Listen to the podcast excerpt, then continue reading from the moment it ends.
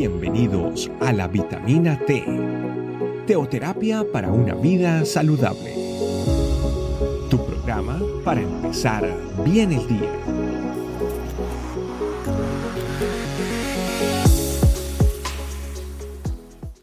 Hola familia, muy buenos días, bienvenidos a una nueva vitamina T, vitamina que nutre nuestra vida espiritual. Quiero compartirles el tema saber hacer lo bueno.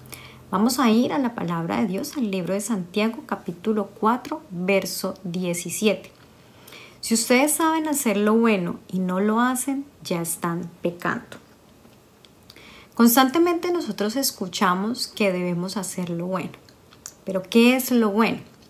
En el diccionario encontramos que la palabra bueno es un adjetivo que se emplea para referirse a algo en lo que se reconoce un valor positivo y desde el punto ético, bueno es considerado aquello que es moralmente correcto, apropiado o justo en los actos, las acciones o las decisiones de una persona. Lo bueno es lo deseable u oportuno, bien sea para el individuo, para una causa en concreto o para la sociedad en general. Como vemos en esta definición, lo bueno es lo que es correcto. Y el pasaje nos está diciendo que si nosotros hacemos lo bueno y no lo hacemos, ya estamos pecando. En otras palabras es que si nosotros no hacemos lo correcto, vamos, ya estamos pecando. Pero este pasaje tiene algo mucho más profundo. Quizás muchas veces nosotros nos quedamos con el simple concepto de lo que es bueno, es decir, que cuando nosotros no hacemos aquellas cosas que no le agradan a Dios, ya somos buenos. Por ejemplo, el no robar, el no, el no mentir, el no fumar, el no tomar. Por no hacer este tipo de cosas, nosotros ya somos considerados buenos. Pero vean algo muy importante que nos habla este pasaje. Yo quiero rescatar dos palabras que considero son fundamentales. Dice el versículo, si ustedes saben hacer lo bueno. Nos está hablando dos palabras, saber y hacer. ¿Qué es el saber? El saber es el comprender, el entender lo que la palabra de Dios nos enseña, lo que Dios quiere para nuestras vidas. Nosotros estamos llamados a guardar en nuestro corazón las enseñanzas que encontramos en la palabra de Dios. Desde el momento en que nosotros tomamos la decisión de aceptar a Cristo en nuestras vidas y seguirle, nosotros empezamos a recibir un conocimiento, empezamos a recibir esa verdad absoluta que Dios quiere para nosotros. Y entonces nos vamos llenando de ese conocimiento, vamos aprendiendo lo que es bueno ante los ojos de Dios y lo que es malo. Y de esa manera entonces nosotros empezamos a andar, empezamos a caminar buscando a ser obedientes delante del Señor. Pero fíjense que el versículo nos dice, el versículo nos dice, saber hacer. Y ese hacer es poner en práctica todas esas enseñanzas que encontramos en la palabra de Dios. Es poner en práctica todo lo que Dios quiere, en otras palabras, es obedecerle a Él. Y si usted ahí tiene su Biblia, familia, y ve todo este capítulo 4, desde el principio, Dios nos está hablando de lo que es ese sometimiento hacia Él. En este libro, en este capítulo, Santiago hace una reflexión o hace un llamado a lo que verdaderamente hay en nuestro corazón, nos habla que por nuestro egoísmo, por nuestra maldad, se generan conflictos, se generan guerras, se generan peleas. Nos habla de que nosotros siempre estamos buscando, tenemos una tendencia a hacer el mal, de que nosotros no creemos que el amor de Dios puede cambiar cosas. Nos habla de la importancia de obedecerle al Señor, nos habla de lo que es estar en esa enemistad con Dios, de que queremos estar en el mundo, pero también queremos seguir a Dios y entonces hay un conflicto. Nos habla del orgulloso que, que somos. Este pasaje o todo este capítulo es una exhortación en la cual finaliza con este verso 17, de que nosotros podemos tener el conocimiento, sabemos de alguna manera lo que Dios desea, lo que Dios espera de nosotros, pero desafortunadamente quizás simplemente nos quedamos con ese conocimiento, porque hay cosas que el mundo ofrece que son tan atractivas, tan deseosos, que desafortunadamente muchas veces dudamos, muchas veces preferimos lo que el mundo ofrece en vez de lo que Dios desea de nosotros. Y es aquí entonces familia donde yo quiero hacer un llamado. Estamos llamados a hacer lo bueno. Dios espera que hagamos lo bueno. No es suficiente con tener el conocimiento si nosotros no estamos obedeciendo. Y el versículo es claro, si nosotros no hacemos lo bueno, estamos pecando. En el versículo 4 de este capítulo 4 nos dice, ustedes no aman a Dios ni lo obedecen, pero ¿acaso no saben que hacer amigos del mundo es volverse enemigos de Dios? Pues así es, si ustedes aman lo malo del mundo, se vuelven enemigos de Dios. En este versículo o en esta parte nos dice de que si nosotros realmente amamos a Dios, vamos a obedecerle. Si nosotros tenemos claro las enseñanzas, vamos a hacer lo bueno.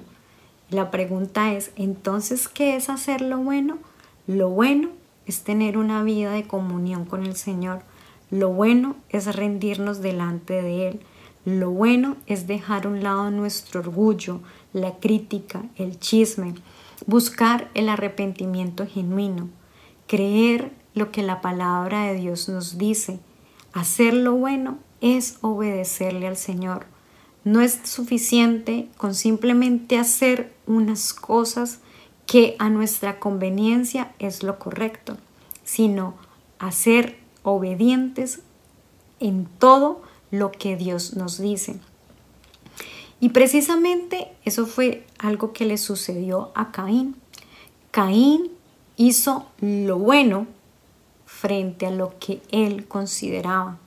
Él hizo lo bueno a su manera, pero no lo que realmente Dios esperaba.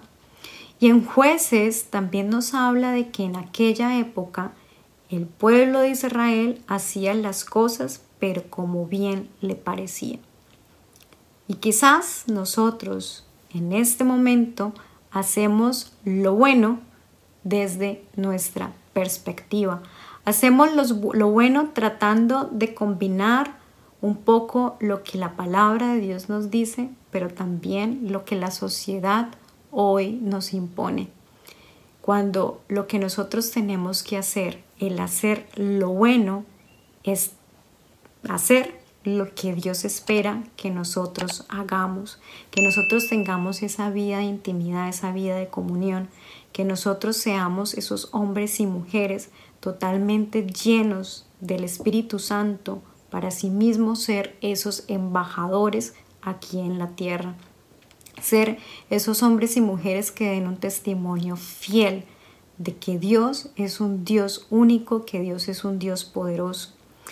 Familia, nosotros no sabemos cuánto tiempo vamos a estar en este mundo, pero lo que sí sabemos es que Dios espera que nosotros dejemos a un lado el conflicto, el orgullo, la crítica, el chisme, que dejemos a un lado el pecado para vivir haciendo la voluntad del Señor.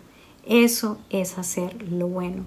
Que vivamos lo que nos dice Juan 10:10, 10, la parte B, que Jesucristo vino para darnos una vida abundante y esa abundancia es estar en la presencia del Señor y vivir una vida sobrenatural siguiendo los principios que Dios nos ha dejado.